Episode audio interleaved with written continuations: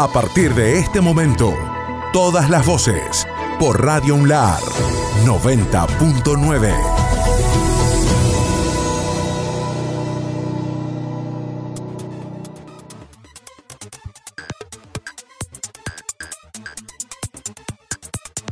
lunes. Señoras y señores, el resumen de Radio Unlar 90.9. El día lunes, en agenda propia, el doctor Carlos Laino, director del Instituto de Biotecnología del CENIT de la Universidad Nacional de La Rioja, confirmó que esta semana ya se puso en marcha el estudio para detectar anticuerpos. Nosotros venimos trabajando ya con el estudio de anticuerpos. Eh, en un principio fue para eh, detectar, eh, que se sigue estudiando, si las personas pueden o no em, donar plasma. Em, después eh, seguimos con un estudio para estudiar los anticuerpos del personal que se había vacunado y esto es un estudio, digamos, que tiene distintas eh, fases de, estudio. Se lo estudió a estas pacientes antes de vacunarse y después de vacunarse en distintos periodos para saber eh, cómo es el movimiento de los anticuerpos posterior a la vacunación y este estudio que vos hacías referencia, que ustedes hacían referencia, básicamente es para todas las personas, independientemente de edad, independientemente de que estén vacunados o no, y que necesiten por algún motivo clínico em, saber si tienen anticuerpos o no. Dicho de otra manera, para las personas, para la comunidad es un servicio que hacemos desde el Hospital de la UNLAR eh, y desde el Centro de Investigación de que depende del Ministerio, decía, es un servicio gratuito y para nosotros lo que nos arroja es conocer más sobre el movimiento de anticuerpos en, la población esté o no esté vacunada. Uno de los temas centrales de este lunes 14 pasa por la pena para Santiago Condorí de prisión perpetua por encontrarlo culpable del femicidio de Deolinda Torres durante el año 2018. Una frase de la abogada Silvia Flores. Es un mensaje para toda la sociedad que nos invita a luchar por los derechos. Habló la abogada ayudante en la querella, la doctora Silvia Flores, sobre el tema en Radio UNLAR. A nivel personal era una emoción muy grande porque creo que yo ya les comenté, yo conocía de Olinda, eh, conocía a su familia, entonces eh, siento que de alguna manera puedo ayudarla eh, en estas circunstancias. Y tengo la sensación también de que es un mensaje para toda la sociedad que nos invita a luchar por los derechos que nosotras tenemos como mujeres, sin importar la clase social ni la situación de vulnerabilidad en donde nos encontremos. Si nosotros exigimos al Estado los derechos que nos corresponden, vamos a ser escuchadas. Lamentablemente, la justicia actuó tarde, pero hoy Olinda puede descansar en paz.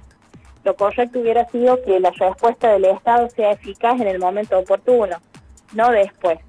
Pero bueno, esto es un impulso, nosotros lo tenemos que, que entender como un impulso para que el Estado advierta la necesidad de que las medidas de protección para las mujeres tienen que ser controladas y tienen que ser oportunas y eficaces. En un día por delante, la doctora Blanca Cisterna, titular del Centro Regional de Hemoterapia, se refirió al Día Mundial de la Donación de Sangre. Hoy, 14 de junio, es el Día Mundial del Donante. Estamos acá en una colecta en en el Polideportivo Carlos Saúl Méndez, organizada con la Dirección de la Juventud de la Municipalidad. Estamos hasta las 11 de la mañana y por supuesto que eh, les pedimos a todo aquel que esté cerca, que desea acercarse, que recuerde que tiene que haber descansado la noche anterior y que tiene que desayunar.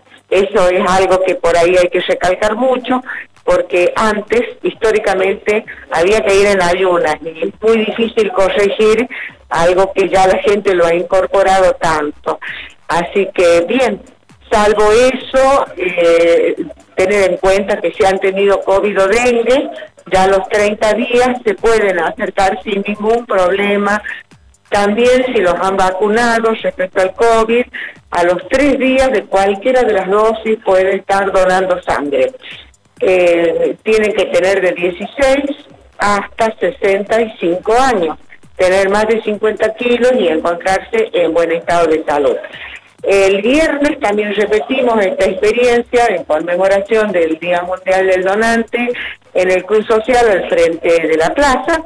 Eh, esa, otra colecta la organizamos con la Fundación Barceló, ¿sí? Va a ser protagonizada por alumnos de las carreras de, que son todas afines a medicina y la misma medicina, por supuesto. Así que ahí también, eh, si, se pueden acercar, les vamos a estar muy agradecidos. Se viene una fecha muy especial, muy particular, que tiene que ver con el Día Mundial de la Toma de Conciencia del Abuso y Maltrato a la Vejez. Se van a concretar actividades en el marco de esta fecha durante el martes 15 de junio de la mano del gobierno de la provincia de La Rioja a través de la Universidad para el Adulto Mayor y la Dirección General del Consejo para el Adulto Mayor. Sobre este tema habló la referente de la UPAM, Marcela Fernández, brindando todos los detalles de la concreción de las actividades. Es un día importante eh, para, sobre todo para las áreas que trabajamos, ¿no? Con esto de eh, reivindicar los derechos de los adultos mayores. Nosotros, bueno, eh, hemos establecido eh, una serie de acciones y de, eh, de, de, política pública durante todo el año para el trabajo con el adulto mayor y sobre todo después de este golpe tan duro que fue la pandemia. Sí. Pero el, el, el 15 de junio es como un día especial porque es un día donde se hace un, llamado hacia, los gobiernos, hacia las instituciones, hacia la comunidad, hacia la familia, acerca de lo que significa eh, la toma de conciencias contra el abuso y el maltrato en la vejez. Queremos que todos escuchen este, este grito por ahí desesperado de los adultos mayores que nos dicen somos sujetos de derecho, eh, no queremos abusos y maltrato y paren con esto de, eh, de los viejismos, del edadismo, de pensar de que porque un adulto mayor se jubila, eh, ya tiene que perder el control de su vida, de su, de su casa, de sus propiedades, de, de, sus amistades. Entonces, lo que nosotros hacemos es empoderar y decirle a la comunidad y decirle al, gobierno y a las instituciones y a, la, y, a, y, a, todo el conjunto de la sociedad que se debe, se debe trabajar en el respeto, se debe trabajar en el amor, se debe trabajar en el cuidado, en esta amorosidad, digamos, de, de poder eh, ver en el adulto mayor a esa persona que nos cuidó, que nos amó, que nos protegió, que trabajó para que, para que nosotros seamos mm, personas, para que tengamos una familia. Y hoy, con, este, con, con total liviandad, ejercemos violencia contra ellos, que generalmente va, eh, que siempre viene la, la, violencia desde, lo, desde las personas que, que tenemos más cerca, ¿no? De lo intrafamiliar. Y entonces, eh, eso es lo que le queremos este, hacer eh, este grito del 15 de junio, eh, de que escuchen a los adultos mayores, valoren el trabajo que hicieron, valoren ese rol, que muchas veces esto de, de la violencia y del abuso viene cuando ese adulto mayor pierde ese rol, ¿no? Claro. Dentro de la comunidad, dentro de la sociedad. Sí. Y a perder ese rol y a, y a tener una serie de condiciones de enfermedad, eh, sí, eh, que que por ahí, digamos, su actividad eh, deja de ser activa.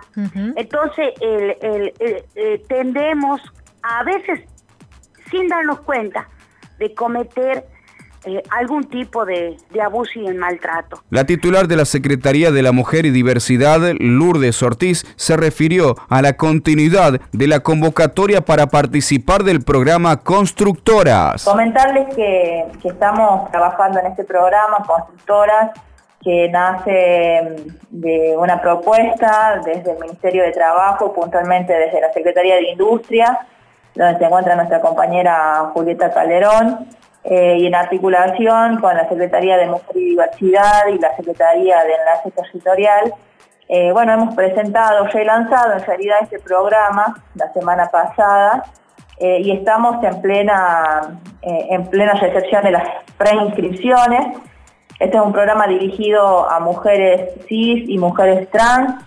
Es un programa que tiene por sentido facilitar el conocimiento, las capacitaciones en oficios que, bueno, tradicionalmente no, no, fueron, no nos fueron asignados a las mujeres y que mm, pensando en que para adelante tenemos la gran tarea, tanto el gobierno nacional como el gobierno provincial, en materia de reactivación económica, sabemos que uno de los sectores que más va a impulsar esa reactivación es el sector de la construcción eh, y en ese sentido queríamos poder este, brindar estos espacios de capacitación en oficios eh, para que bueno las mujeres también seamos eh, nada una opción en el momento de, del requerimiento de mano de obra y que podamos trabajar en ese sentido con este concepto de la inclusión laboral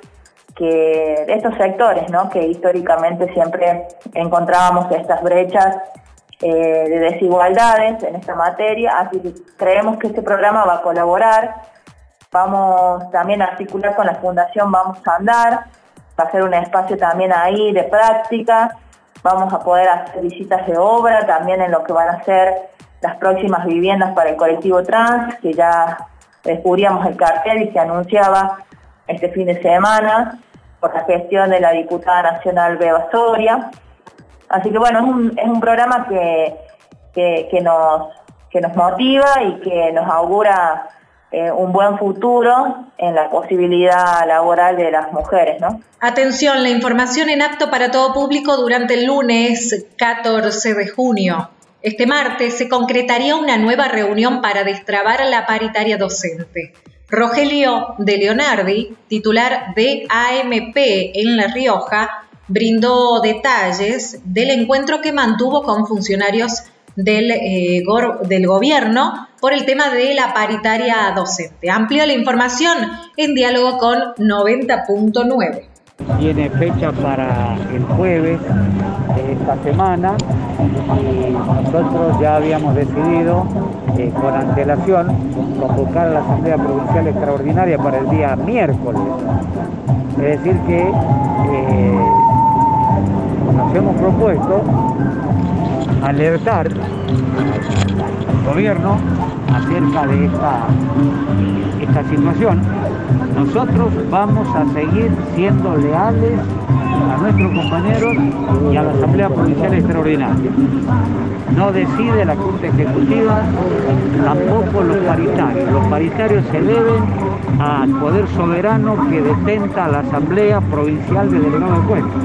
Esa asamblea se va a reunir el miércoles a las 9 de la mañana y nosotros queremos llevar noticias, eh, si bien aunque no fueran definitivas, que marquen una pauta de cuál es el interés que ha mostrado el gobierno provincial a través del Ministerio de Hacienda, por ejemplo, y del gobernador, para cumplimentar con un salario inicial de 50 mil pesos, que es lo que hemos venido planteando durante todos estos eh, últimos semanas o meses. Eh, hemos sido recibidos por el secretario de la Gobernación, señor Armando Molina, hemos sido recibidos por el ministro de Hacienda y el secretario de Hacienda. Inmediatamente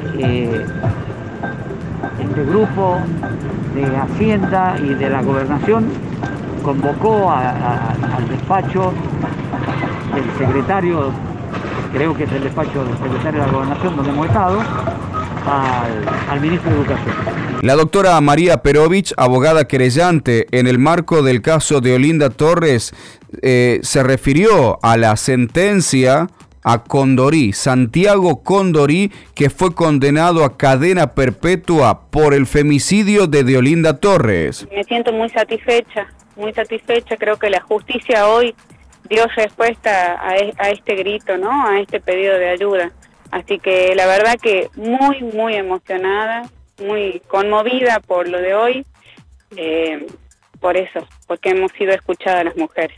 fue la primera sentencia de femicidio en la provincia de La Rioja, fue declarada de interés, ¿no? Como la muerte de Olinda, como parte de la violencia en contra de las mujeres. Esto es un acontecimiento que hoy, como compañera de lucha y como operador de justicia, festejo.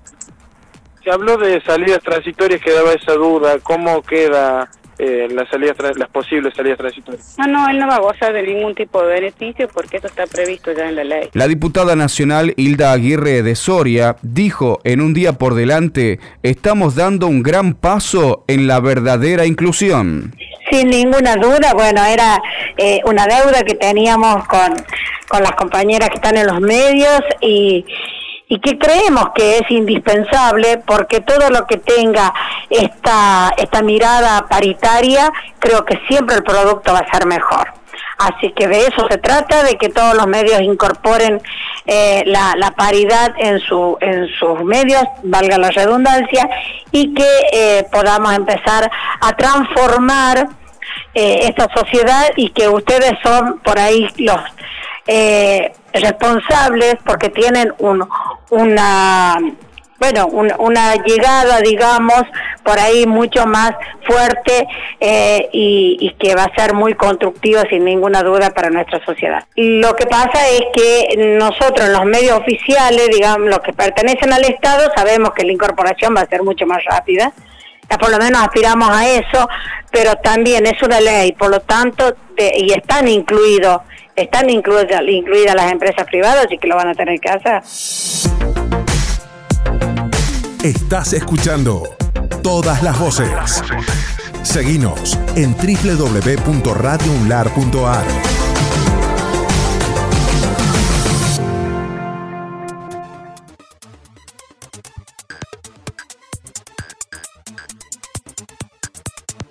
martes. Señoras y señores, llegamos al martes en Radio Unlar. En agenda propia, Patricia Herrera, secretaria de Culturas, dio a conocer que se encuentra abierta la convocatoria para participar de una nueva edición de la Feria del Libro. Hemos lanzado el día de ayer esta convocatoria eh, para, para bueno, prepararnos, estar atentos a una nueva edición. Eh, que, bueno, la fecha hemos eh, coordinado eh, en el mes de agosto, del 9 al 22, eh, con esta mixtura ¿no? de, participación virtual, eh, intentando que la presencialidad sea también una opción de acuerdo a nuestra situación, descentralizada también porque desde el año pasado hemos eh, programado diferentes eh, momentos dentro de la organización que nos ha permitido eh, poder descentralizar varias actividades, así que, así que bueno, es la invitación que, hemos propuesto, ¿no? que la comunidad pueda seguir apropiándose de una de las propuestas más importantes de la cultura eh, de la provincia eh, y que sean parte de la programación, que, es la base. Eh, generalmente uno tenía esa, esa premisa de esperar a la feria para presentar un libro, una conferencia, proponer algún conversatorio, generar un punto de encuentro con el conocimiento, con, con las prácticas que tienen que ver con, todos los libros eh, y, queremos que siga siendo eh, esa, esa invitación, la de la feria, ¿no? la, participación, eh, volver a, encontrarnos en, uno, en una propuesta que, que ya lleva 19 ediciones, que, que nos prepara y nos eh, da muchas expectativas para celebrar los 20 años de Feria del Libro, así que estamos muy expectantes. Este programa Letras en Conexión eh, no ha parado desde su inicio y, nos ha permitido poder tener una constante programación eh, vinculada al sector editorial, las letras, de literatura eh, en nuestra provincia. Bien, secretario nos decía que ayer comenzó esta convocatoria. ¿Cuáles son los plazos? Bueno, nosotros vamos eh, a esperar eh, propuestas de la comunidad hasta el 25 de junio. eh, para tener un proceso de trabajo audiovisual. Eh, recordemos que esta nueva situación en pandemia nos ha impulsado a utilizar eh, nuevas herramientas tecnológicas que, aún siguen activas y que se van potenciando. Al comienzo nos fuimos familiarizando y eso nos ha llevado un camino de prepararnos aún más eh, la participación de cada uno del departamento ha sido eh, en su totalidad y, queremos tener esa, eh, esa, esa misma reacción, ¿no? esa misma disposición este año. Así que del 14, desde ayer hasta el 25 de junio, pueden ingresar a la página de la Secretaría de Cultura culturaslaRioja.gov.ar eh, y poder completar los formularios eh, que, que, permiten bueno, ser parte de, de, esta nueva edición. Martes 15 de junio, información de apto para todo público. Reforma constitucional, ¿cuáles son las propuestas que elevó el Consejo de Abogados? Para ampliar la información hablamos con el doctor Marcos Rodríguez. Em, en declaraciones a Radio UNLAR precisó que se avanza en la reforma porque en La Rioja se necesita de una reforma de todo tipo. La intención nuestra es hacer aportes sobre cómo viene funcionando la justicia en la provincia, dijo el letrado, y además amplió la información. Bueno, mira, en principio nosotros eh, eh, siempre desde la institución colegiada ¿no? que yo presido, eh, un primer momento, inclusive desde el año pasado, que recibimos autoridades de la Cámara de Diputados, eh, y desde el comienzo de la gestión nuestra, ¿no? que ya trae, estamos en nuestro tercer año, siempre hemos pedido ¿no? que el foro, el foro de abogados, es decir, nosotros la institución que nuclea a todos los abogados, ser parte ¿no? de todos los procesos, eh, parte de la discusión ¿no? de todos los temas que tienen que ver con con reforma y sobre todo, decir, desde el punto de vista del aspecto judicial.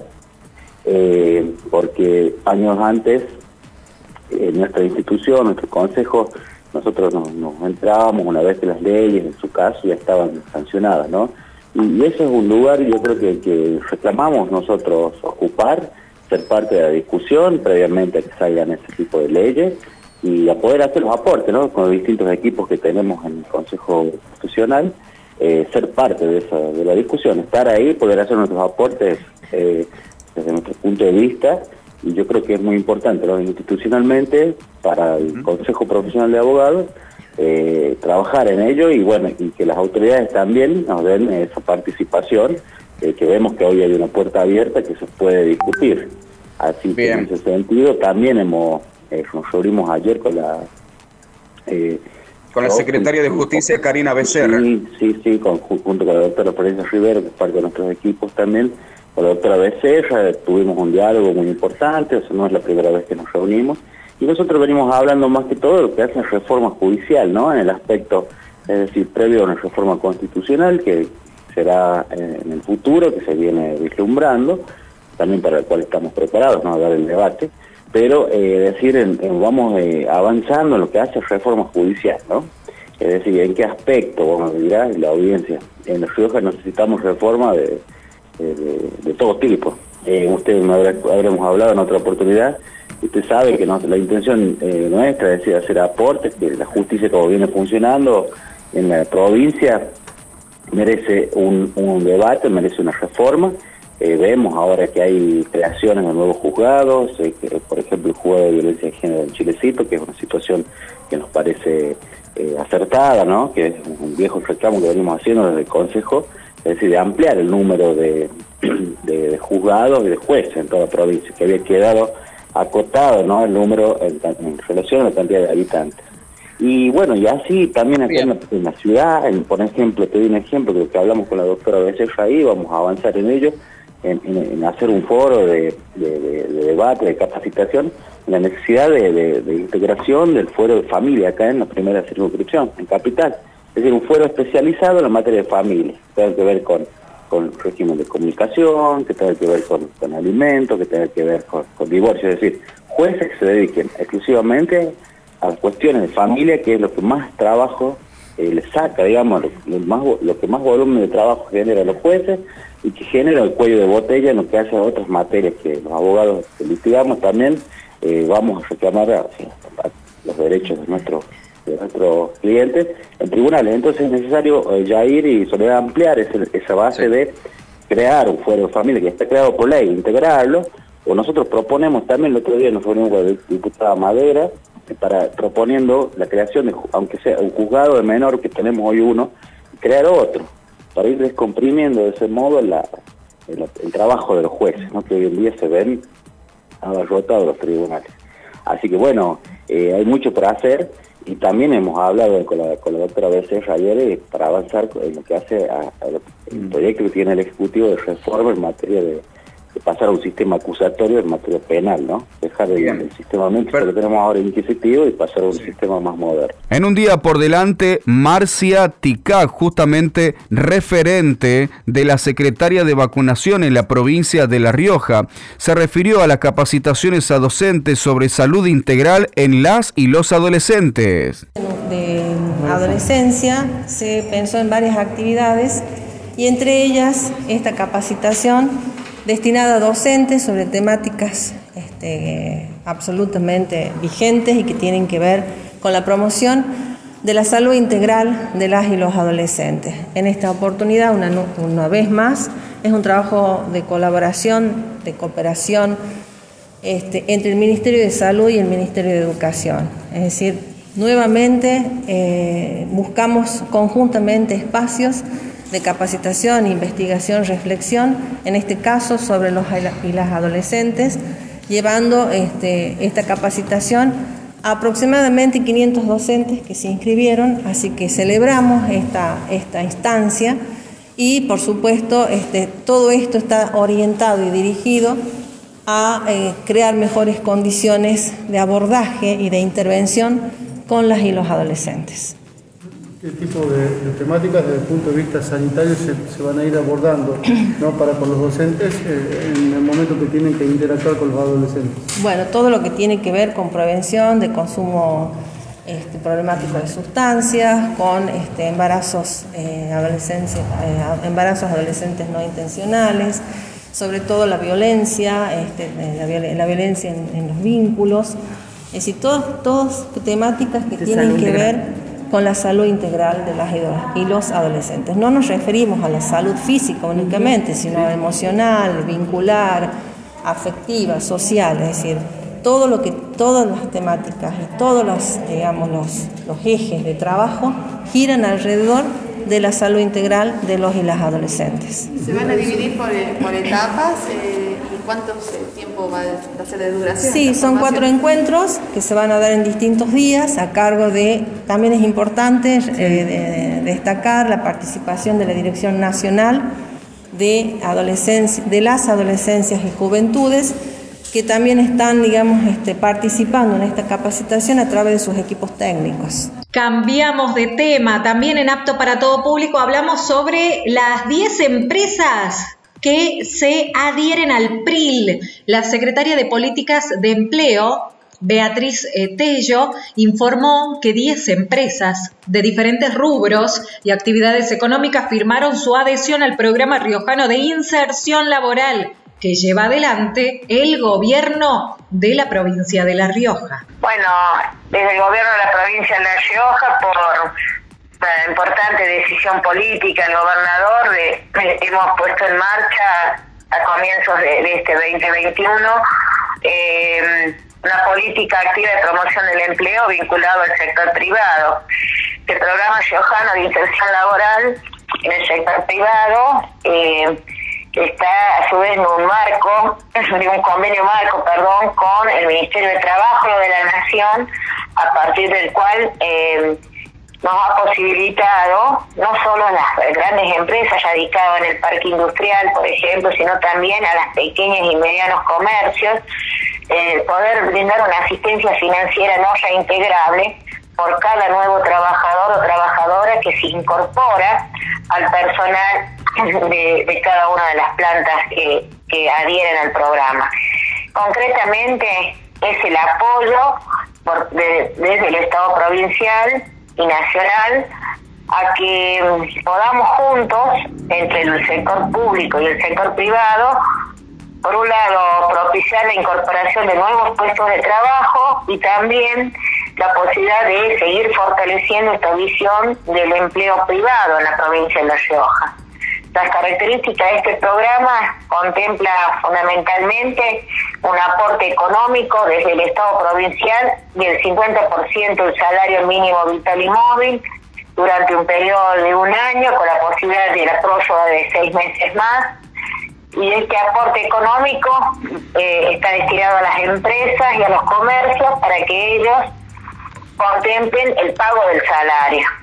Ese salario a su vez que implica la registración del trabajador o trabajadora, en donde, eh, como lo establece la ley laboral, nos permite también que podamos eh, fundamentalmente llegar a, a que el interior de la provincia a partir de un incentivo de un 10% más, o sea, estamos hablando de un 60% del salario, del salario mínimo vital y móvil lo aporta la provincia. En este sentido, propiciamos que el espíritu federal del gobierno de la provincia también lleguemos al interior eh, de cada uno de los departamentos. ¿Cuánto se calcula que se va a incrementar la cantidad de trabajadores con estos nuevos 10 comercios? Bueno, nosotros lo de ayer que han sido los eh, últimos comercios que hemos firmado, este, impacta en 316 trabajadores. En un día por delante, la licenciada Fabiola Núñez, coordinadora general de vigilancia epidemiológica, confirmó que ya se pusieron en marcha nuevos centros de testeo COVID en la zona este de la capital. Después de un, arduo trabajo en equipo con diferentes áreas, eh, se pudo poner en marcha este, este centro de testeo em, que para, para mayor accesibilidad a toda la gente de la zona este, norte, em, que va a estar funciona, que funciona por la calle Madre Teresa de Calcuta, entre la entrada principal del hospital y eh, la central de emergencia. Eh, este centro de testeo funciona de lunes a viernes por la mañana de 9, de 9 a 14 y por la tarde em, de 15 a 20 horas y los fines de semana de 9 a 14 horas. Este, hemos dispuesto diferentes dispositivos, eh, vamos a trabajar en conjunto con la gente de la Guardia del Veraballos eh, para toda persona que presente síntomas eh, sean redireccionadas después de ser evaluadas eh, para estudiarlas toda persona que se comunique al, al servicio de emergencia del 107 va a ser captada y se le va a otorgar un turno para ser estudiado y toda persona que se presente eh, manifestando síntomas compatibles. Pasamos a otro tema en el ámbito provincial. Emanuela Kiki insiste en que el Ministerio de Educación debe regular las cuotas de los colegios privados. Sobre este tema habló el titular de Arco Acción Ciudadana, Emanuela Kiki, haciendo referencia al reclamo de padres y madres de alumnos y alumnas que pertenecen a la escuela Pío XII. Es así, hay incrementos en todas las escuelas privadas y confesionales, como decís vos, en cuanto a, su cuota mensual. Eh, que bueno, hay que diferenciar entre una escuela eh, confesional con la privada específicamente, porque la confesional todo lo que es la planta docente es absorbido en sueldos por el Estado, ¿verdad? Eh, específicamente también el reclamo formal que hemos realizado la semana pasada fue ante el Ministerio de Educación denunciando al Centro Educativo Diocesano Pío XII, esta escuela confesional, eh, en la cual ha aumentado entre 500 y 600 pesos la cuota de, mensual del servicio educativo que presta. Eh, una cuota que consideramos primero que es eh, ilegal el aumento, es totalmente legal por el simple hecho que no solamente el servicio educativo, sino todos los servicios, cualquier modificación en su normal prestación del mismo tiene que ser anunciada con 60 días de anticipación. Y cuando digo modificaciones, está incluido también el valor de la cuota mensual. Eh, eso no, no se hizo, se hizo de un mes para otro. Se le informó directamente a los papás y a las mamás, eh, a partir de tal fecha eh, comienzan a pagar con tal incremento. Es muy difícil también, eh, a, eh, a diferencia de otros servicios, decir, bueno, está muy caro, eh, me voy. No se puede ir a mitad del ciclo lectivo, un- un- un- un- sacar a los alumnos de una escuela y ponerlos en otra. Claro. Es complicado, es complicado. Por otro lado, también es arbitrario, arbitrario y legítimo. eh, desconocemos si realmente de- desde el Ministerio de Educación han aprobado este, este aumento, porque son ellos quienes deben decir, deben aprobar o desaprobar el incremento de las cuotas. Hablan de paritarias, la paritaria se volvió a suspender, o sea, no, no, algo que sea la del año pasado. eh, y lo que se le solicita más que nada al Ministerio, al Ministro de Educación, es un estudio, un estudio de costos, un estudio de costos del colegio. Primero, el alumno no está yendo a clase, eso implica que no está utilizando las instalaciones las instalaciones eh, edilicias o infraestructura de la escuela. No hay utilización de servicios como energía eléctrica, agua potable, gas natural, internet. eh, no hay gastos de insumos de limpieza, insumos de insumos también de, de higiene personal. Entonces, hay una reducción importante en, en la normal prestación del servicio, que fue un caso fortuito y sí, nadie estaba, Sí. digamos, preparado para esta situación, pero no es el mismo servicio que se está brindando. Es más, las clases, hoy por hoy, las clases que, que- que brindan mediante los distintos sistemas de, de videoconferencia, videollamada, con Meet, Zoom, etcétera, eh, son gratuitas. Eh, la, la, digamos, el- eh, también donde, donde el alumno tiene la posibilidad de subir su, su material, sus tareas, también es Sí. gratuito, el Classroom, por ejemplo. Eh, entonces, es más, los papás y mamás hoy en día estamos al lado de los niños, haciendo de docentes, eh, porque corre el riesgo de que, por ejemplo, en mi caso particular, Sí. si bien tengo hijos que ya eh, han avanzado en su, digamos, en, en la primaria, están entre quinto, sexto, séptimo grado, eh, pero aquel pequeño que recién está en primero, segundo grado, que, que está aprendiendo cosas básicas Sí. como leer, escribir, sumar, restar, y el papá tiene que estar al lado. Y no solamente tiene que estar al lado, sino que también le tiene que pagar una maestra particular. Nos vamos a otro tema importante. El gobierno de La Rioja lanzó el Plan Frutícola 2021, que propone alternativas de producción volcadas en nuevas especies frutícolas que se adecúen agroclimáticamente bien a lo largo y a lo ancho de la provincia de La Rioja. Quien explicó los detalles es el secretario de Agricultura de la provincia, Ernesto Pérez, en diálogo con 90.9. El plan frutícola 2021 se compone, digamos, como, como un, o, sería como un segundo componente, parecido a, a lo de las vacunas, ¿no? que estaba escuchando, pero en el 2020 nosotros eh, eh, dispusimos para los productores pequeños y medianos alrededor de, de 100.000 frutales, que eh, en términos generales eh, más o menos significan unas 300 hectáreas. Este año el gobernador ha dispuesto que esto crezca y se avanza hasta las 500 hectáreas. La idea es tener eh, entre, entre 500, 600, 700 y ahí eh, durante un periodo importante de, tiempo, de 10 años, que nos va a permitir tener 5.000 hectáreas nuevas, ¿no? Y eso significa alrededor de 7.500 toneladas de fruta nueva.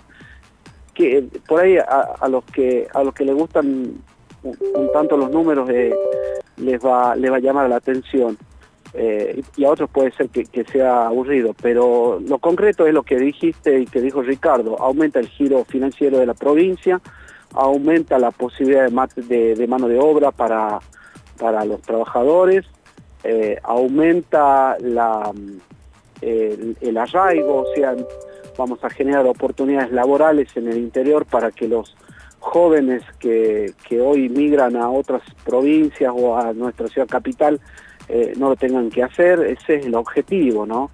Eh, y por supuesto también en aquellos cultivos que se pueda generar la posibilidad de saldo exportable, como son el caso de los frutales de carozo, eh, Sí. también tengamos la posibilidad de que eh, alguna parte de lo producido sea exportable, ¿no?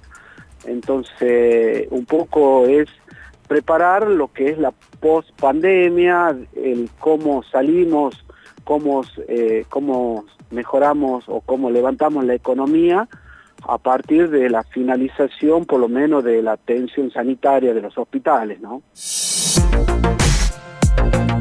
Estás escuchando todas las voces. Seguinos en www.radiounlar.ar.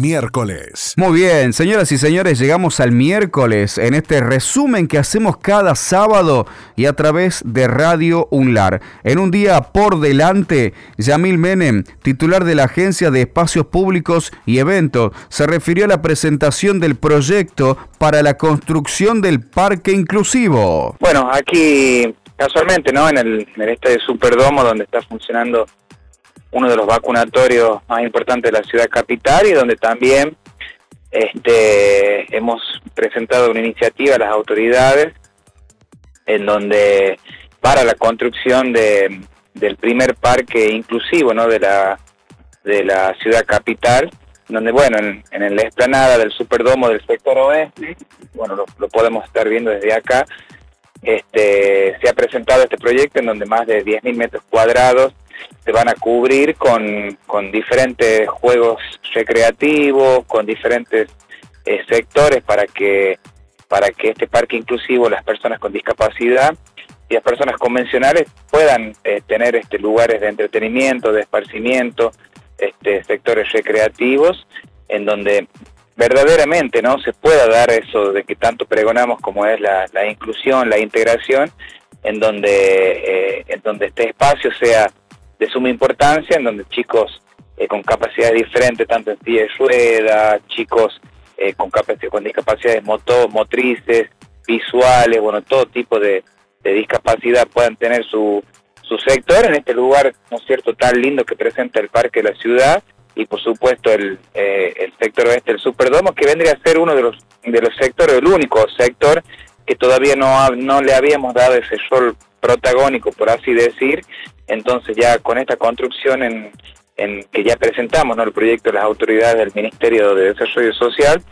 teniendo la, el visto bueno, podamos presentárselo al gobernador y en, la, en próximo, en el corto plazo, comience la, construcción del mismo. La información perteneciente eh, al miércoles 16 de junio en apto para todo público. El director del Registro Civil de las Personas, Lucas Casas, afirmó que continúa vigente la renovación de documentos nacionales de identidad a niños y niñas de 5 a 8 años de edad. Para más información ingresar a registrocivil.larrioja.gov.ar. La verdad que eh, ayuda mucho, como vos decías, eh, tratar de justamente ayudarnos en la difusión de lo que es eh, la campaña que lanzamos eh, en la actualización de los chicos de los DNI que tienen que cumplieron los 5 años.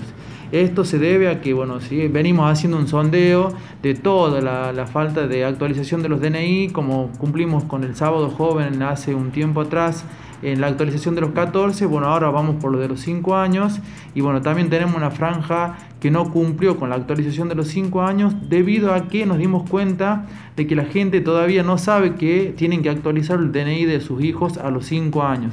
Antes era a los 8 años, por eso la gente, y es como vuelvo a reiterar eh, el agradecimiento a vos y a todo tu, tu equipo, que podemos que la gente tiene que actualizar el DNI de los niños a los 5 años. Antes era a los 8, por eso es la confusión. Con esta nota que estamos haciendo vamos a aclarar un poquito el panorama. Es el DNI se hace cuando el niño nace, se, se renueva a los 5 años y a los 14 años. ¿Por qué vamos con esto? Porque estamos a mitad de año. Los chicos que ya cumplieron los 5 años ya pueden venir por el registro civil a llevar adelante el cambio del DNI para evitarle a los papás que el año que viene, que van a entrar a la primaria, si Dios quiere y podemos volver a una normalidad, ya tengan el DNI y no tengan que estar corriendo en enero, en febrero a hacerle el DNI porque no los van a dejar entrar a la primaria con el DNI viejo que es el de recién nacido, con la fotito de tres meses. Por eso es la campaña fuerte de difusión para que podamos cumplir, como les decía, debido a que hay una franja muy importante de nuestra ciudadanía que están en los 7, 8 y 9 años que todavía no han renovado el DNI y están con el DNI de recién nacido. Bien, director, eh, para aquella gente que está escuchando en la radio, ¿cómo, cómo debe hacer, cómo debe tramitar y qué, qué elementos debe traer a, a la Casa Central? Muy bien. Eh, hay que solicitar un turno primero en la página www.registrocivillarioja.gov.ar, ingresan a la plataforma, seleccionan turnos y eh, van a la, a la solapito donde dice turnos, ahí solamente se van a donde dice DNI o pasaporte, ingresan, hacen clic y de ahí les van a salir las opciones. Casa Central, Delegación de San Vicente, Delegación de eh, Santa Justina, a donde les quede más cerca pueden ingresar y ahí les van a dar la fecha y la hora en la que tienen que venir. Y muy importante, una vez que obtengan ese turno, lo importante es la segunda pregunta que me hiciste, Fabricio, y es en cuanto a los requisitos que tienen que traer. Como se trata de una actualización de 5 años y eh, puede o no estar eh, cargada el acta de nacimiento, les pedimos que ese es uno de los requisitos más importantes que tienen que hacer. No pueden venir, y quiero que la gente entienda porque no es capricho de este director ni de esta administración, sí o sí tenemos que escanear el acta de nacimiento para mandarla a Renapera Nación. Y ahí va otra aclaración. Tenemos que diferenciar el acta de nacimiento con el certificado de nacimiento. Mucha gente tiene un certificado que dejó de circular hace unos años ya, pero dice certificado arriba, eso no vale. Necesitamos el acta que es la copia original del libro que se les dio al momento de inscribir a los niños, que en algún lado debe estar guardada y si no está guardada les pedimos que antes de que vengan a llevar adelante el trámite se tienen que acercar por nuestro registro a, las, a la sección de archivo para buscar el acta o la fotocopia del acta de nacimiento que es requisito sine qua non. Pedro Fuentes, secretario de Seguridad de la provincia, dijo en Radio Unlar, un sector de la sociedad no entendió la situación de gravedad por la que atravesamos. Va a ser para nosotros, desde el punto de vista la seguridad, un día más, eh, como lo venimos haciendo desde hace tiempo, salvo, salvo que eh, dispongan nuevas medidas del Comité Operativo de Emergencia. Y si no, si fuese así, este, adaptaremos a esas nuevas medidas y si no, seguiremos aplicando lo que está normado, lo que nos indican los últimos decretos, tanto nacionales como provinciales, y trabajar en consecuencia de ello. O sea, si bien es una fecha especial, un día donde estamos estábamos acostumbrados a reunirnos en familia, pero también es un día muy especial por, la situación que estamos atravesando. Eh, este nuevo forma y modo de vida que nos que no que nos eh, indicó este, este virus que, que, está todavía entre nosotros.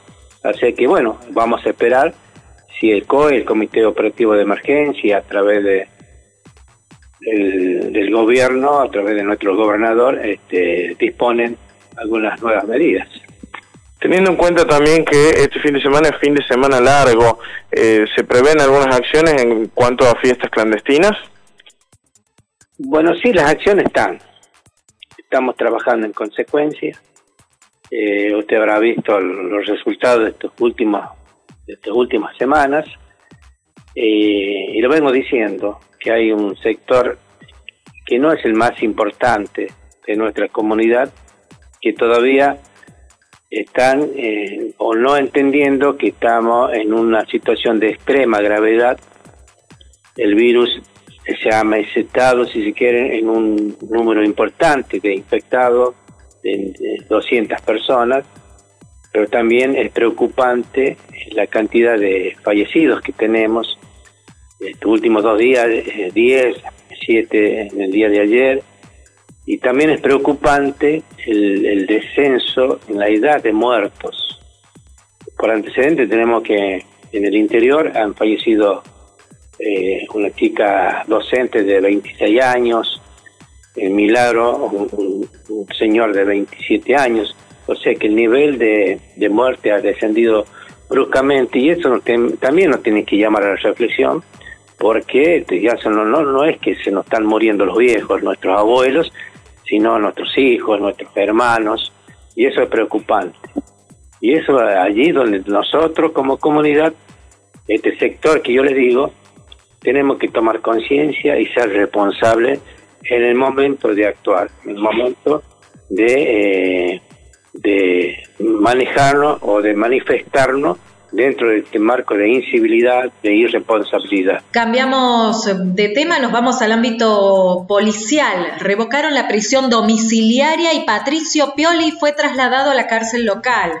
En diálogo con Radio UNLAR, el doctor Sebastián Andrada, abogado de Paula Sánchez Frega, confirmó que fueron notificados que la solicitud de revocación de prisión domiciliaria se da en relación a las malas conductas de Pioli durante todo el proceso de juicio. Efectivamente, en horas de la mañana eh, hemos notificado todas las partes, no solamente la querella, sino también la defensa y el Ministerio Público Fiscal, de la resolución emanada de la Cámara Tercera en lo criminal y correccional, en la cual se dispuso revocar la prisión domiciliaria del señor Patricio Pioli y el efectivo traslado al Servicio Penitenciario Provincial para que continúe en dichas instalaciones con el cumplimiento de la prisión preventiva en la que actualmente se encuentra este, alojado. Perfecto, esto significa entonces el traslado de Pioli al servicio penitenciario. ¿Y cuándo deberá, o me parece que ya se hizo, usted me va a corregir, doctor, el traslado? Tengo entendido que ya fue realizado, que fue efectivizado en el día, de hoy, eh, justamente porque la orden del tribunal es el eh, ordenar inmediato traslado, es decir, no, no, sin, sin dilación de tiempo alguno. Perfecto, entonces ya fue enviado al servicio penitenciario para que cumpla la condena Pioli, doctor, que sería... En realidad, en realidad hay, hay, que hacer una precisión. Eh, el traslado no es para que cumpla la condena, teniendo en cuenta de que la condena aún no se encuentra firme, ah, dado que la defensa anunció la interposición de recursos de casación. Eh, por lo tanto, la, el traslado que se hace de él es a los fines de que él continúe cumpliendo la prisión preventiva que pesa sobre él a la fecha, nada más que en las instalaciones del servicio penitenciario y no en su casa como lo venía haciendo. Bien, ¿qué tan viable considera que puede ser esa medida que tomó la defensa de Pioli, doctor? No, bueno, lo que pasa es que la, a ver, eh, es una herramienta, sé que es una herramienta que, que tienen ellos justamente, doctor, pero usted, ¿qué tan viable considera que puede ser esto? ¿El recurso de casación se refiere? Sí. No, bueno, el recurso de casación, primero y principal, forma parte del derecho de defensa, del efectivo ejercicio del derecho de defensa que es del cual toda persona goza. En este caso concreto, este, el señor Patricio Pioli. Eh, el recurso de casación no fue interpuesto todavía, todavía tiene plazo, la, defensa tiene un plazo de 10 días en el momento en que se notifica la sentencia para poder interponer el recurso. Procesalmente lo que corresponde es anunciar la interposición del recurso, dentro del tercer día de notificada la sentencia, la defensa lo hizo inmediatamente, está notificado en el mismo acto de, notificación el día jueves pasado, y desde ese mismo día se cuentan 10 días para la interposición efectiva del recurso, el cual, repito, la fecha no fue presentado. Lógicamente, a ver, son recursos complejos, son recursos que llevan su tiempo también este, redactar y demás, por lo tanto, seguramente se lo estarán presentando, estimo yo, en los próximos días. Vamos a más información en apto para todo público. Con motivo del Día del Padre, este viernes 18 el Mercado Popular ofrecerá carne de cabrito a 500 pesos por kilo. Sobre este tema habló la ministra Gabriela Pedrari. Para nosotros es un, producto más para el mercado popular, para, para muchos eh, productores es una gran noticia también. Incorporar los cabritos a, al mercado popular no significa eh, nuevamente apoyar al productor de alimentos, a nuestro productor local en este momento, que bueno, obviamente saben que, es el momento culmine o el esperado en el año, uno de los momentos esperados del año donde se venden los cabritos. Y hay un trabajo previo hecho, importante, desde la Secretaría de Ganadería, desde el Ministerio de Producción, para, para acompañar a cada uno de los productores. Y bueno, queríamos anunciarlo, queremos contarles también, básicamente que el mercado obviamente va a estar este viernes con grandes ofertas, como todos los hacen, y como saben, básicamente es eso, productos a buenos precios, pensando en la economía de las familias, pero también ayudando al productor local. Tema central de la jornada de miércoles, mitad de semana, el gobierno provincial tomó la decisión de no aumentar las tarifas energéticas. El anuncio y el anticipo lo brindó Adolfo Scaglioni, ministro de Agua y Energía de la provincia, en diálogo con Radio UNLAR y a la vez asegurando que continúa vigente la implementación de la tarifa plana en jubilados que cobran la mínima y usuarios que perciben la asignación universal por hijo. Nosotros eh, podemos responder por la tarifa eléctrica y por la tarifa de agua, que son las dos este, áreas que manejamos nosotros, que maneja el gobernador. Por lo tanto, eh, ustedes saben, de hace un año y medio las tarifas de la luz y del agua se congelaron, se han hecho tarifas especiales para distintos estamentos sociales que han, hecho posible que hasta el día de hoy este, se pueda llevar adelante esta pandemia con todo lo que significó. Mm. Eh, sería eh, realmente una decisión desafortunada este, tomar una decisión en lo contrario en estos momentos. Por lo tanto, no, no se le cruza por la cabeza al gobernador incrementar las tarifas más en este momento. Estás escuchando todas las voces. Seguinos en www.radiounlar.ar.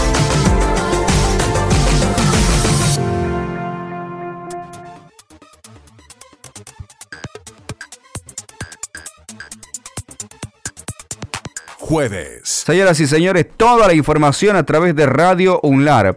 En un día por delante, Zoraida Rodríguez, secretaria de Gestión Educativa del Ministerio de Educación, confirmó las fechas de las vacaciones de invierno en La Rioja. Con respecto al receso invernal eh, de este año, eh, nosotros este, hemos hecho la rectificación del calendario Ahí este, hemos tenido un problemita administrativo, eh, pero las mismas este, son a partir del día 12 de julio al 23 de julio, ¿sí? Por supuesto que nosotros, este, conjuntamente con el ministro y el equipo de salud y todo el equipo de educación, seguimos analizando eh, el día a día la situación epidemiológica este, para tomar este, alguna decisión em, por si se amplían este, estas vacaciones invernales, ¿no? como todos la llaman. Em, y por supuesto que también estamos analizando día a día con el Comité de Salud y con nosotros eh, el regreso a la presencialidad, ¿no? Como siempre lo hemos dicho y también lo ha transmitido nuestro gobernador, vamos a cuidar la vida de los docentes y de nuestros estudiantes y por eso trabajamos conjuntamente con el Ministerio de Salud para ver la situación epidemiológica del día a día, analizar y poder decidir lo mejor para todas y todos. La información perteneciente a este jueves 17 de junio. En declaraciones a Radio UNLAR, el presidente de la Cámara Hotelera y Gastronómica, Julio Ludueña, destacó el diálogo y las ayudas del gobierno de la provincia de La Rioja. En ese sentido, adelantó que se negocia con el Ejecutivo Provincial para una apertura en el mes de julio. El sector realmente sigue en una situación realmente muy grave. Eh, hace ya año y medio prácticamente que no se puede desarrollar eh, normalmente. Creo que eso está pasando en todo el país. Todos somos conscientes de la situación en la cual estamos viviendo por la pandemia y nuestro sector ha sido posiblemente uno de los más afectados y el primero que paró. En este caso, bueno, separando un poquito, porque se entiende que gastronómicos y hoteleros están trabajando distinto, ¿en qué situación están los gastronómicos que, bueno, de a poquito están pudiendo abrir? Y los gastronómicos en la capital también hay que dividir, digamos, no tiene nada que ver la gastronomía en la capital con lo que es el interior. Eh, nosotros representamos a toda la provincia. Eh, en la capital están trabajando, pero por supuesto con volúmenes mucho más inferiores a los que estaban. Eso lo demuestra la gran cantidad de locales que han cerrado, cervecerías y demás, eh, porque desgraciadamente ha sido casi imposible poder sostener, a pesar de, de la ayuda que, o el paliativo que hemos recibido por parte del Estado, Estado con el cual tenemos un diálogo permanente y que eh, hace que digamos, yo lo decía otro, en otro medio, eh, la ayuda que hemos recibido ha sido ese paliativo que fue un poquito el oxígeno que necesitábamos para poder sostener la esperanza, poder sostener los emprendimientos y demás para no tener que cerrarlos. Eh, y hay muchos que se han reconvertido y trabajan con delivery, pero bueno, vuelvo a insistir, ese movimiento no alcanza para sostener ni los empleados, ni el ingreso, ni el movimiento que se tenía en, en otras épocas. Y en el caso de los hoteleros, ¿qué tipo de ayuda han recibido por parte del gobierno?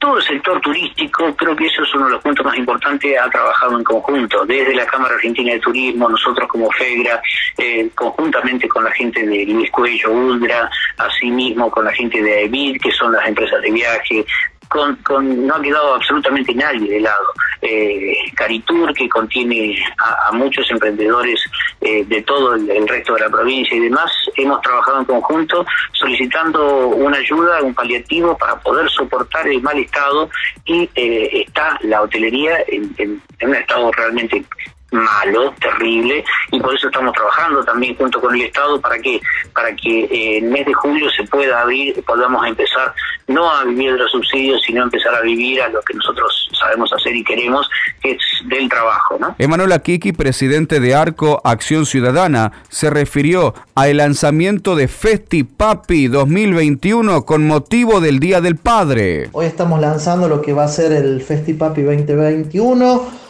eh, que es, eh, digamos, un evento de, consumo, de consumo de productos y servicios a bajo precio, con promos, beneficios, eh, en todo lo que es relativo al Día del Padre, con productos con descuentos en regalería, bazar, indumentaria, calzado, bicicletas, electrónica y por supuesto infaltable el asado de, para el almuerzo familiar. Eh, la intención es eh, reactivar el consumo de alguna manera, siempre participando en las fechas comerciales que, que, tenemos en el año y el Día del Padre eh, no puede estar exento a ello.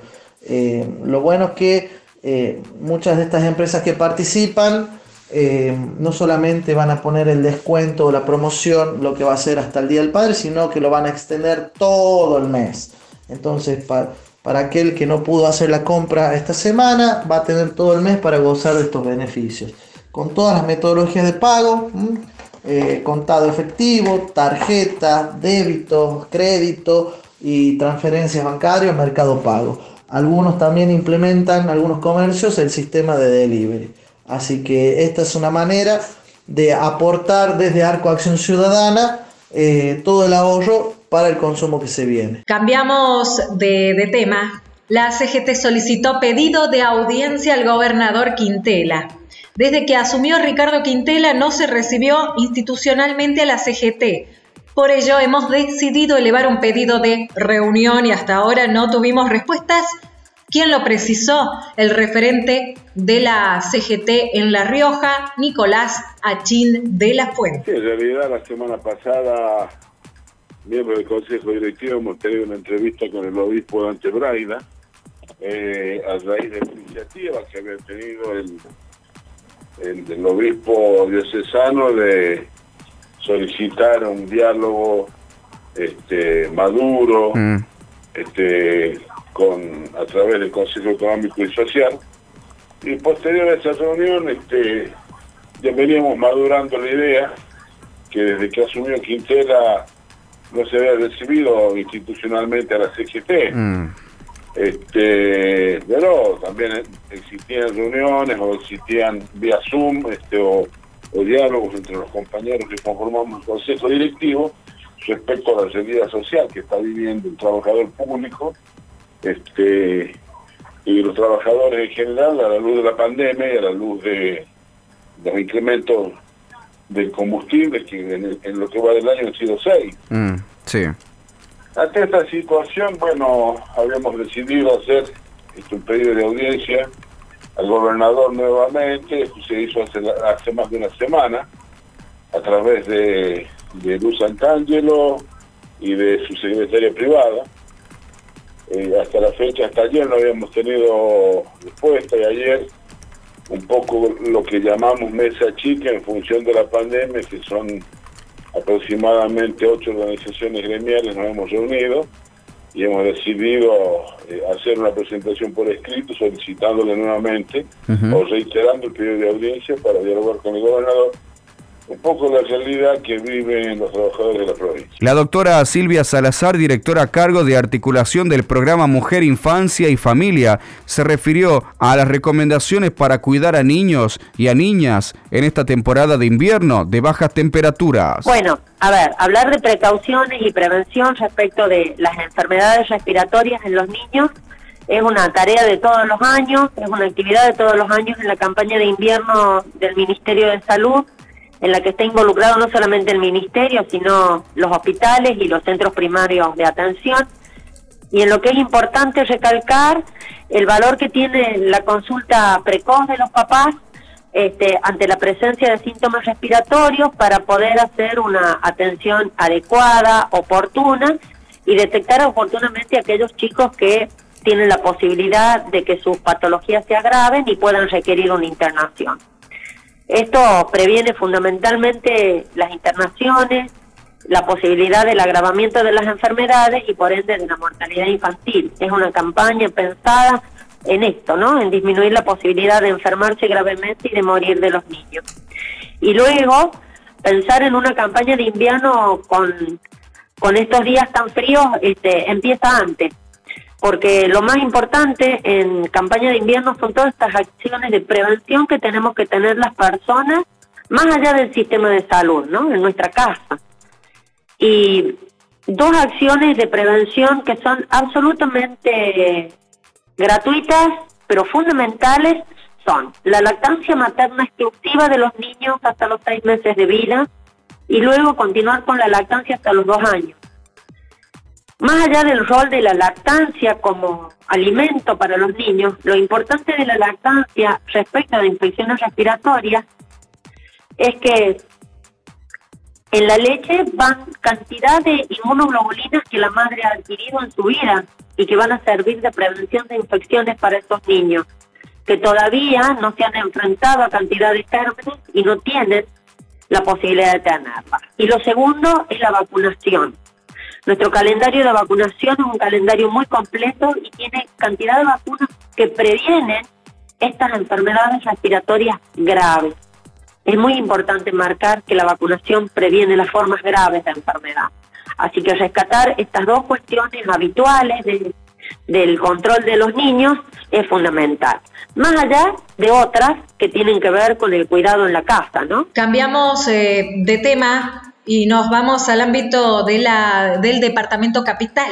Concejales entregaron decibelímetros a las áreas de inspectoría. En conferencia de prensa, el bloque de concejales del Frente de Todos anunció la entrega de cuatro decibelímetros a las áreas de inspectoría de la Comuna Capital. Sobre este tema habló Facundo Puy, el presidente del bloque del Frente de Todos, en el Consejo Deliberante. Estamos aquí para anunciar que como bloque vamos a estar haciendo entrega de decibelímetros y elementos de bioseguridad a las áreas de, a las áreas de inspectoría del municipio para que se pueda eh, cumplimentar la ordenanza que tiene en cuenta los, los ruidos molestos, los ruidos molestos y la contaminación sonora entendiendo de que hay personas, sobre todo los niños de espectro autista, que son quienes más sufren de esta problemática y que nos tiene que encontrar a todos como ciudadanos eh, de alguna manera siendo más empáticos, entendiendo esta problemática. Eh, la verdad que es un momento importante, vamos a hacer entrega de 4 decibelímetros, además de los elementos de bioseguridad que son eh, importantes para que los trabajadores puedan llevar adelante eh, esta tarea y así poder vivir en una, comunidad eh, más armónica y siendo eh, de alguna manera solidarios con, con quienes están sufriendo esta problemática. Claudia Ortiz, titular de APOS, se refirió al cumplimiento de la ley de interrupción voluntaria del embarazo por parte de la obra social y a la incorporación de más de 180 nuevos nombres comerciales a su Bademecum. Bueno, nosotros como dijimos el año pasado habíamos hecho un, un cambio total, habíamos armado un nuevo Bademecum en agosto del año pasado y habíamos prometido, uno de los objetivos era de que el Bademecum no sea estático, sino dinámico, es decir, que se incorporen cada vez que sean necesarias distintas monodrogas Tal es el caso que hoy se han incorporado monodrogas eh, referidas a la oftalmología, a la cardiología, a la gastroenterología, a la neumonología, a la neurología, a la reumatología y a la ginecología que tienen que ver con los anticonceptivos.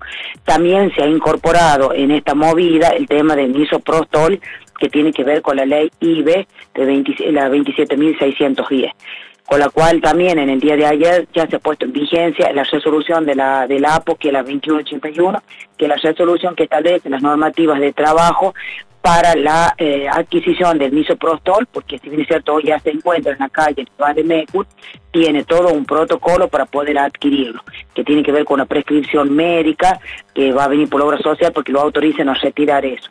El misoprostol es un medicamento que se utiliza con un método eh, ambulatorio, pero que lo tiene que realizar un eh, profesional médico en la cual todo esto, esto lo que te estoy hablando, tiene una cobertura del 100%, lo que significa el método ambulatorio de la colocación del misoprostol. Sí, del misoprostol, digamos, no dio eh, eh, no fue efectivo o ha quedado algún gesto, va a ir a lo que es el módulo del IB1, que tiene que ver con el tema del, de la post, eh, misoprostol, que no dio resultado y que va a ir a un legrado directamente. Y después está el método 2, que IBE 2, que es después de tres semanas que van directamente al legrado. Es decir, que se han establecido tres módulos que se han codificado y nomenclado dentro de nuestro nomenclador y ya está está hoy está disponible digamos estas prestaciones con sus prácticas y en cuanto a, la, no, los no objetores de conciencia, lo va a llevar a cabo el Ministerio de Salud al registro, al este registro. Estas fueron todas las voces de la semana informativa de Radio UNLAR.